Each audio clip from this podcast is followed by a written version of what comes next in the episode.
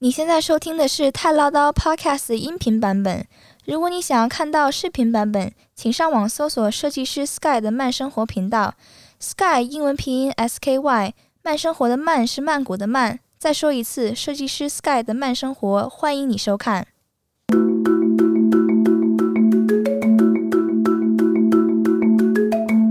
你现在收听的是《太唠叨 News》，在这里我们分享对华人有用及有趣的泰国新闻。大家好，我是 Sky。大家好，我是童妈。 Hello，呃，今天呢，我们又录了《太唠叨 News》了。对 你为什么给我抓过来？不是说一周录一次吗？原本我是想说这个单元一周录一次，别给自己搞那么累了。可是后来发现，哇，这个泰国现在的疫情真是不得了啊！嗯，然后对又有好多的，连我哥都问我要不要回台湾 呢。我的家他们很人担心他们是其实挺担心的啊、很多朋友跟这吧跟那个亲戚都很担心，呃，是不是要离开泰国了？我听说有很多人走了，哇，很多中国人走了，回回到那个内地了。那也有很多外国人走，这就是欧美人也走了，呃，欧美人走的少，走了少啊？对你觉得走了少？对，欧美人走的少。呃，其实还有一个部分就是他们。会就是发现，在这边有的就医的中国人，因为已经染疫情嘛，他们嗯那个因医院的收费单好像住了两周的院吧，当然是在国际医院住的，呃，花费大概是二十五六万泰铢，嗯，然后他们就会觉得太贵了。你知道我今天早上看到另外一个人家在外国人在泰国医新冠医完多少钱，你知道吗？账单出来，一晚把它医治完，医治完医治对，哦，治完了，在医院，国际医院，你猜多少钱？一百万泰铢，啊，这是今天晒出来的。今天啊，对，今天晒出，为什么晒出来？你知道吗？嗯因为就是这两天发生一个新闻，就是一个在曼谷的台商，然后确诊，跑回去了。哦，就是确诊之后呢，泰国的医院呢，就是打电话给他，联络不到他的人，然后呢，就用所有这个，比如说这个台商协会啊，类似这种这种社群找这个台商，就大家都找不到。后来呢，他直接买了一个机票，就回台湾了，因为台湾治疗是免费。哇，这样很没有公德心啊！跟他一路的这些司机，可是你知道吗这些乘机的乘客怎么办？今天我看的新闻嗯就是台湾现在呢，就是一样是免费治，因为你是台湾人，嗯你免费治。嗯，可是呢，就是因为他去的时候是拿了个假的那个核酸检测阴性证明，哦，对，因为他已经阳性了，对他他怕他自己要是真的阳性就不能上飞机，对所以他做做了一个假的。对。哦，那个时候我昨天不是还跟你讨论吗？我说这个一定要罚到让他觉得，让其他人觉得你不要回来，你待在当地泰国国家治就啊好了。对对，可是不是他伪造文书这一条最高罚多少钱，你知道吗？啊，十五万台币。哦，所以他你这么算一算，一百万跟十五万台币，那他宁可回去治啊，对，啊，那宁可回去治，他十五万他掏了，对，所以可是除了伪造文书之外，他们不会受到额外的惩罚对，吗？应该还是应该还是有有额外的惩罚了。对呀、我觉得应该也是这样子啊，不然跟我他一同乘飞机的这些人，你你你脑补一下他们的心情好吗？对对， 真是被气死哎、所以我就觉得说，现在疫情呢，因为大家也待在家嘛，也不能出去嘛，嗯，我也希望大家待在家，别出门了，嗯就跟我们一样。那我就想说，既然都待在家了，然后现在疫情又那么严重，然后我就想说，还是把你拉来。我就想说，现在能不能改成，我希望变得太唠叨 news 这个单元变一周两更，哦，我希望啦，我希望我看我现在的对吧，因为我还要对吧做 饭。扫地你你辛苦了， 你辛苦了，你辛苦了。 ，OK，那我们回到今天的新闻吧，因为我还不不希望把这个节目做得太长。嗯我们还是针对这个新闻来讲。嗯我们今天录的时间呢是二零二一年的五月五号。嗯那五月五号呢，今天的泰国的疫情确诊的是两千一百一十二人，死亡的是十五人。然后从礼拜一，因为上一次我们更新的时候其实是在礼拜一，嗯可是我们是礼拜天录的，嗯那所以我们礼拜一到今天我们录的时嗯候是礼拜，今天礼拜三嘛，我就想说礼拜三更新一次。那礼拜一呢到礼拜三最高的时候，死亡人数有到礼拜一我记得是三十一人。嗯那这三天呢，基本上都维持在这个两千左右的上下，就是每天新增的病例，每天新增的比例。可是我觉得不止了，为什么你知道吗？是，嗯我跟大家讲一下，就是说为什么这次第三次疫情会这么爆发。嗯，其实呢，简单来说就几个字，就是有钱人染疫，没钱人生病。什么意思你知道吗？嗯，就是第三次疫情呢，其实是泰国的有钱人憋不住了，跑偷偷跑到了柬埔寨的赌场啊去赌钱去玩，啊这样子，玩完之后呢，回来呢就带了病了，从从柬埔寨带了病了，回来呢又在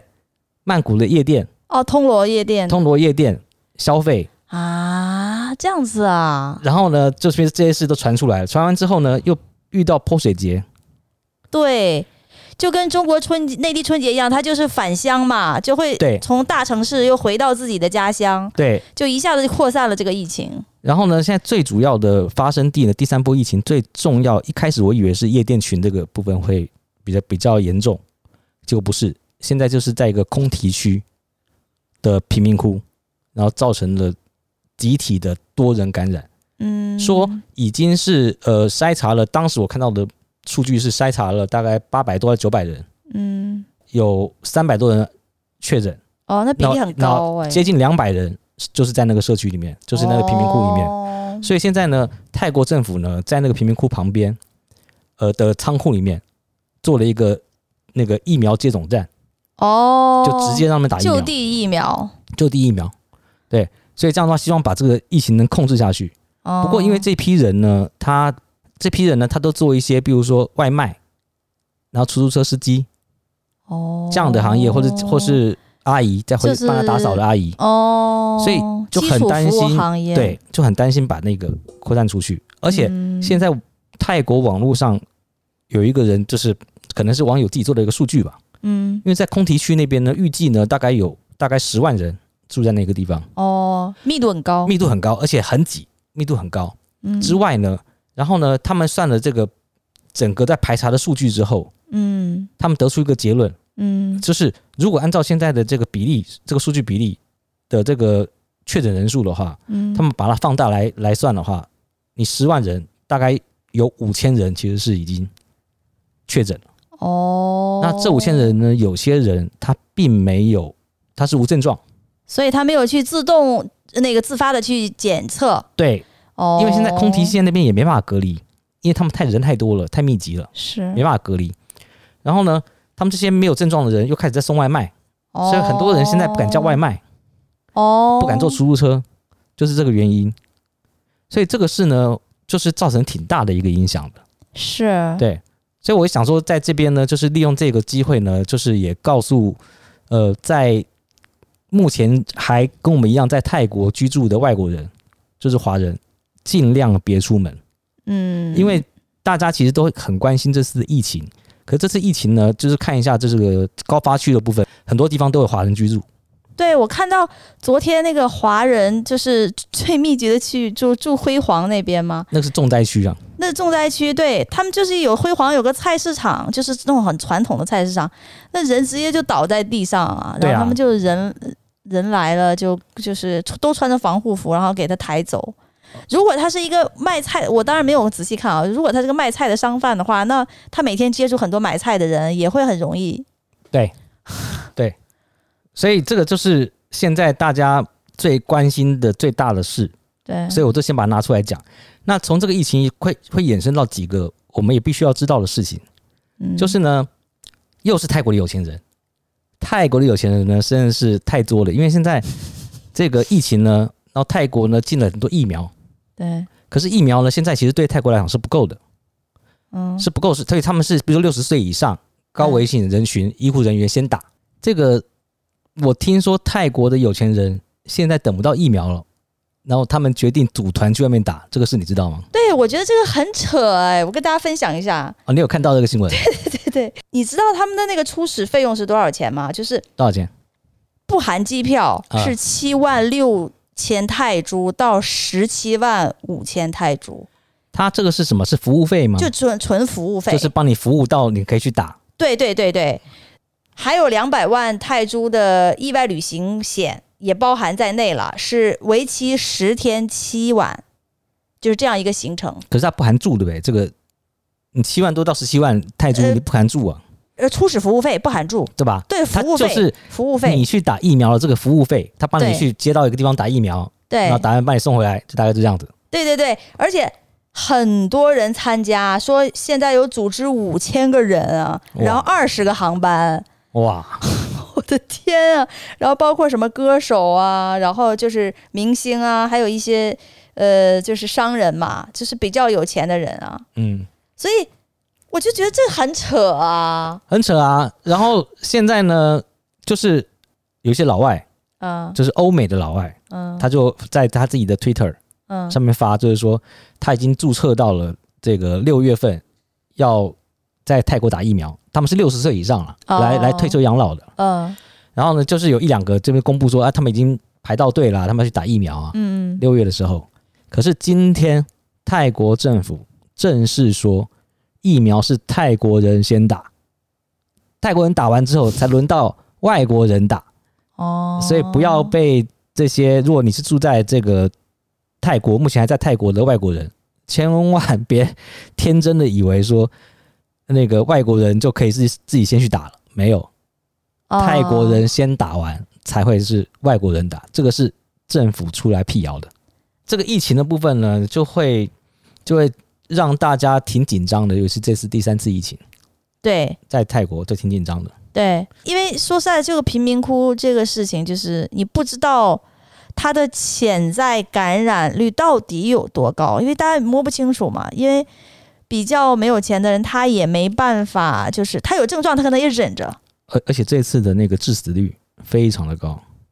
比之前的第一次跟第二次都高。是是新的毒株是吧？对，好像是英国的吧？哦，英国的毒株，是马来西亚那个也是英国的，是不是？马来西亚那南非的，哦，现在在马来西亚南非的，所以现在在大家也很紧张，这个马来西亚会不会传过来？对马来西亚比泰国还严重，每对天三千多例，我看。现在泰国是已经把印度的呃航班给禁止了嘛，就禁止印度人入境了嘛。哦对，，这个我觉得得就还好。对，是的，所以呢，这个大概是我觉得现在目前大家最关心的，就是你关心泰国的话，你现在最关心的应该就是疫情了。嗯然后再来是由疫情衍生出来的一些新闻呢，例如说，呃，原本普吉岛它预计是七月一号启动一个旅游沙盒计划吧，就是说他们希望七月七月一号开始，就是外国人呃到普吉岛旅行，如果你是有接种过疫苗的，嗯你就不用隔离，就直接就可以在普吉岛玩。可是呢，现在呢，因为疫这次第三波的疫情呢，它这个呃普吉岛的这个整个计划就失效了，因为现在泰国政府呃就是直接要求求所有人，不管你是不是打过疫苗，你都必须十四天隔离。是，你知道昨天我看到的是美国的一个病毒学家，他是本身是印度裔，然后他的岳父就是在印度病重，所以他从美国飞到印度去看望他的岳父，然后他也染了当地的疫情。他走之前，他打了辉瑞的疫苗，哦，两针都打完了。还是没用，对他打完才走的，然后去了印度，结果几天就死了。哇！他这他比他 岳父还要早走，你说真的是得有多恐怖？而且他们同事都觉得很惊讶，就是他自己本身就是病毒学家，就是这个病毒学家。嗯嗯嗯， 哇，这是所以这次病毒，还是希望大家能够都平安度过了。嗯这个重要的新闻就讲完了。嗯我觉得这是没什么比这个更重要了。再来是呢，我们还是有讲一些轻松一点、有趣的新闻，嗯就是因为因应疫情嘛，现在不是不能出去吃饭嘛，嗯就餐厅不能堂食嘛。清迈有一家日本料理自助餐，嗯，它就推出了，就是你只要把车开在停车场，你就可以在车里面享 用日料自助餐。这个也是一个挺有趣的一个对对对对，一对个餐厅想办法活下去的方式。是是就是又能符合这 个这个不在堂食。可是呢，这个新闻一出来之后呢，没多久，清迈的政府就说不能这么做，哦这么做还是有感染的风险，是是，所以就禁止了这个服务了。哦 对，这个是我觉得因为疫情这两天比较有趣的新闻。其实他们新发心是好的，